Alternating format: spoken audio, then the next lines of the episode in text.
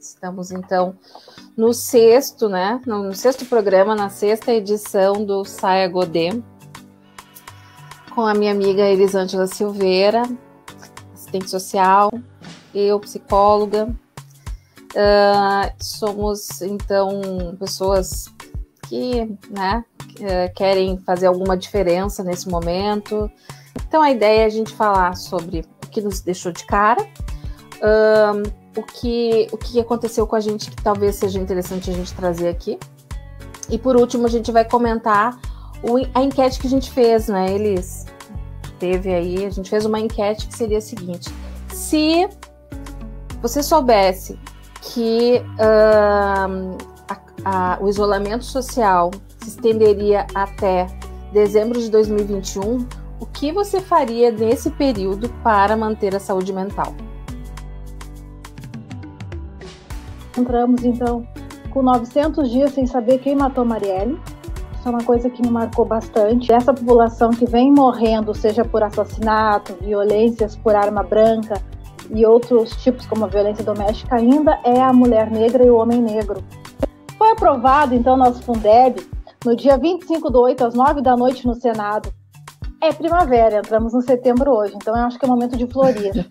Mas paralelo mês de setembro, que entra essa coisa do florescer, a gente tem que se lembrar que é o mês que alerta a questão da saúde mental. Para quem é trabalhador da saúde mental, sabe que o setembro amarelo, amarelo. demarca aí um número muito de, de suicídios. Então, mas antes eu quero te perguntar, Cláudia, cadê os 89 mil milhões, né? Cadê, Cláudia? Tá aí na casa? Na Itália, que demonstrou que 50% das pessoas que tiveram Covid apresentaram problemas como uh, sintomas, né, como estresse pós-traumático, distúrbios do sono e, e são uh, efeitos, né, diretos no sistema nervoso central.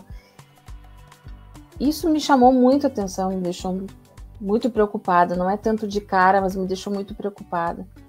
O quanto o homem olha para essa parceira que está trabalhando ao lado ali com o seu home office, cada um no seu quadrado, ainda vendo a mulher como uma serviçal, no sentido que horas fica pronto o almoço, como se fosse uma. Uhum. Não que a mulher uhum. não possa fazer, não que não possa ter essa construção dentro da relação. Consultório, bairro Petrópolis, Jardim Botânico era esse mercado, que até então fazia verificação de temperatura e a questão da disposição do álcool na entrada e já limpando o próprio a cestinha ou carrinho que tu conduz para fazer tuas compras. Isso eu já não avistei. Ela, é, quando eu desci, assim, a primeira coisa que ela, ela me olhou e disse assim: tem algum dinheiro, né? E daí eu disse não. Daí ela me olhou com uma cara de raiva assim. Ela disse assim: por isso que tu arde. E daí eu fiquei assim. Aí tinha uma mulher do lado e eu tipo, nossa, que manhã espetacular essa, né? Daí eu fiquei pensando, gente, mas eu tô ardendo mesmo, sabe? Eu tô ardendo junto com aqueles bichos lá do Pantanal. Eu tô ardendo junto com aquelas árvores, sabe, na Amazônia. Eu tô, sabe, eu, eu tô ardendo de raiva mesmo por esse governo que não faz o que tem que ser feito, nem minimamente não faz. Então eu fiquei pensando, gente, como me caiu bem o arde, né? Terrível, guria. O que tu achou dessa? Então, Maria, essa ardência que a pessoa disse sentir ou te desejou, né, que tu arde aí, tem, tem uma complexidade dentro desse arder, assim. Eu acho que tem muito a ver com a questão dessa realidade que a gente está vivendo, sabe?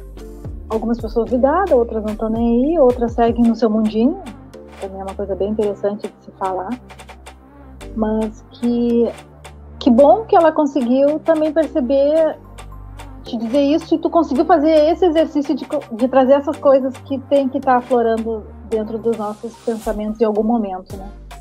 Tem uma amiga que foi buscar, porque ela, assim como eu tenho vontade de fazer o teste, né? Eu gostaria de saber se eu já não peguei, se eu não, sou, não estou ou fui assintomática, assim. Como eu tenho saído pouco, acredito que não, mas enfim.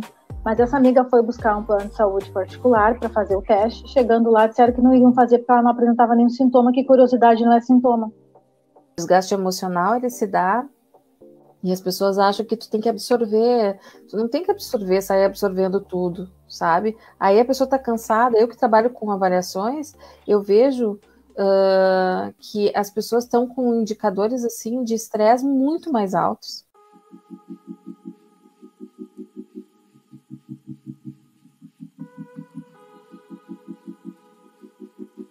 Então, assim, eu fiz uma, uma enquete, uh, eu te confesso, assim, que eu fiquei frustrada, porque eu fiz uma enquete que acho que deprimiu as pessoas. A gente pode estudar uma enquete melhor, mas é que, assim, ó, essa coisa da gente não querer encarar as coisas difíceis, é muito complicada. Justamente esses momentos são os momentos que nos enriquecem. Então, assim, a gente precisa refletir sobre alguns aspectos, até para que a gente possa pegar esse fôlego, subir para os perfis ir lá, aprofundar de novo, como eu tenho dito para muitos pacientes meus, né? Então, assim, a gente tem que pensar na possibilidade de que daqui a um pouco essa coisa se estende, então não dá para a gente ficar negando. Então, a Lise aqui uh, faria muito exercício, meditação para tentar ficar bem, talvez um blog para contar os sentimentos. As pessoas também colocaram ler livros, meditar, estar com a família. Colocou que se aposentaria, mesmo não tivesse o tempo, é dar um jeitinho para se aposentar, porque daí já cansou. Outros diria que falaria menos não e, e falaria mais eu te amo para as pessoas, que é algo que aquele que se faz pouco e não consegue. Outra resposta aqui, que foi até do Luiz, uh, acho que temos um chamamento aqui para a gente se encontrar finalmente com nossos valores essenciais. Tomara que dê certo. Muito amor para todos. É, quantas coisas a gente está aprendendo com as privações que estamos vivendo, certo?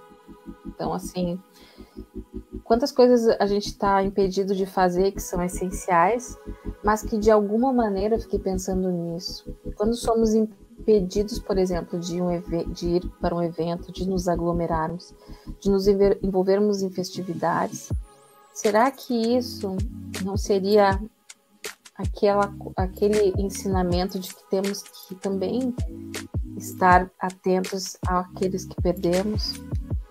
Tu pergunta, será que a gente tem aprendido? Eu, sinto às vezes que há uma uma alienação e não sinto que as pessoas estão tomando isso como aprendizado. Algumas pessoas trazem isso como um castigo, outras não querem simplesmente falar e outras estão vivendo como se o mundo fosse acabar amanhã, esquecendo do outro que está do seu lado. Assim.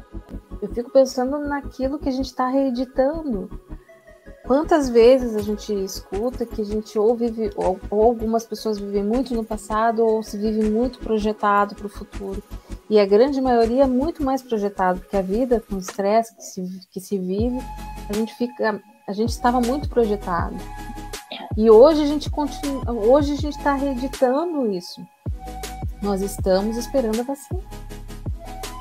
Quando na verdade a gente precisa, e aí sim é uma coisa, é um aspecto bom, a gente está tendo cada vez menor letalidade quando das internações. Isso já está sendo verificado porque estamos aprendendo a lidar melhor com esse paciente. Então isso é um ganho ótimo. Então, assim, trazer um, um, um acolhimento para aquela pessoa, tantas alternativas a gente viu serem construídas à medida que se caminha dentro dessa realidade da, da pandemia. E então, assim, uh, eu gostaria de ver uh, a gente menos focado né, nessa questão da, do futuro da, da vacina. Vai acontecer. Vai acontecer, mas tem coisas que uh, inevitavelmente fazem parte da natureza, que é justamente ela que foi ferida, foi, está sendo agredida, e por conta de, justamente disso é que o homem está vivendo essa situação. É setembro, é mês de florir. Então, que a gente possa florescer mais constância, mais empatia, mais amor, mais respeito. A gente possa despir do preconceito, do racismo, da violência que impera dentro desse momento, que também é muito difícil. E que a gente siga na nossa fé dentro do segmento que a gente confia e acredita. Uma boa noite para todos e obrigada para quem participou e quem não conseguiu ver vai poder acessar depois nas nossas referências aí plataforma nas mídias, né, que é no YouTube e no podcast. Um beijo. A minha parte. Obrigada. Wakanda. Wakanda.